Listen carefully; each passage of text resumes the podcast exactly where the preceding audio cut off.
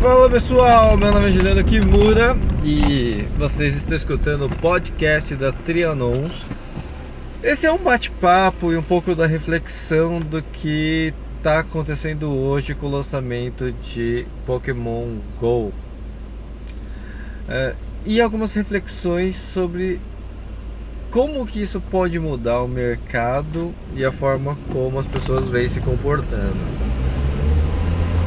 Nesse momento eu tô pensando da seguinte maneira, né? Eu queria dividir com vocês algo que eu eu comecei a imaginar como que um profissional, eu por exemplo, eu se eu tivesse gerenciando a publicação do jogo aqui no Brasil, como que ia funcionar a minha cabeça? Né?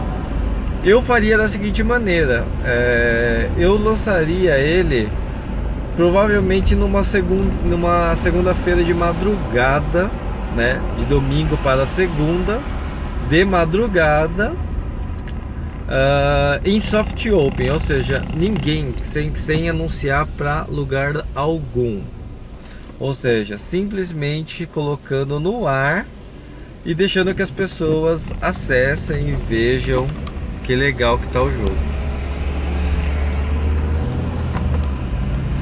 Por que, que eu faria dessa maneira? Bom, se eu sou profissional de marketing que está trabalhando com essa rede social, com esse jogo, né, com esse aplicativo, uh, existe uma técnica né, de, de marketing uh, digital, principalmente para produtos, que é o, o, que a gente chama de soft open. Né?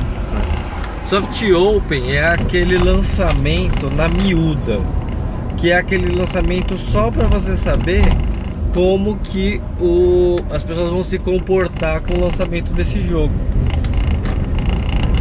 E aí, a, a, domingo à noite, que é um dia bem, bem, bem, bem atípico, né, para se lançar alguma coisa, e sendo que é um produto que tem um, um sucesso absurdo, é, faz todo sentido você fazer soft open porque não se quer chamar muita atenção e para não evitar quedas e problemas, etc.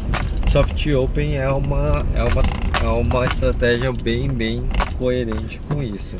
Então, se eu tivesse que escolher a data de lançamento de um jogo, escolheria de madrugada e de preferência num, num dia em que as pessoas possam começar a pensar em acessar. Nunca faria o lançamento, por exemplo, numa quinta ou numa sexta, porque é um tiro no pé e, e porque você precisa monitorar sempre os primeiros dias para principalmente os dias, primeiros dias é os que dão mais problema, né?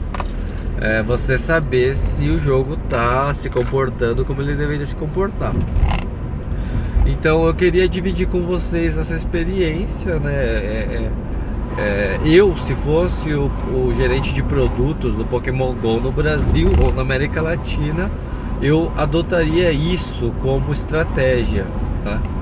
Eu faria dessa maneira e deixaria uh, se lançando na segunda-feira de madrugada com uma equipe de monitoramento aí, é, principalmente na parte de TI, uh, 24 por 7 durante esses pelo menos 10 dias iniciais. Beleza? Bom, pessoal, eu acho que é isso. Só queria dividir isso com vocês. E vou ficar por aqui. Espero que vocês gostem. Continue acompanhando o nosso podcast da Trianons. E te vejo aí no próximo podcast.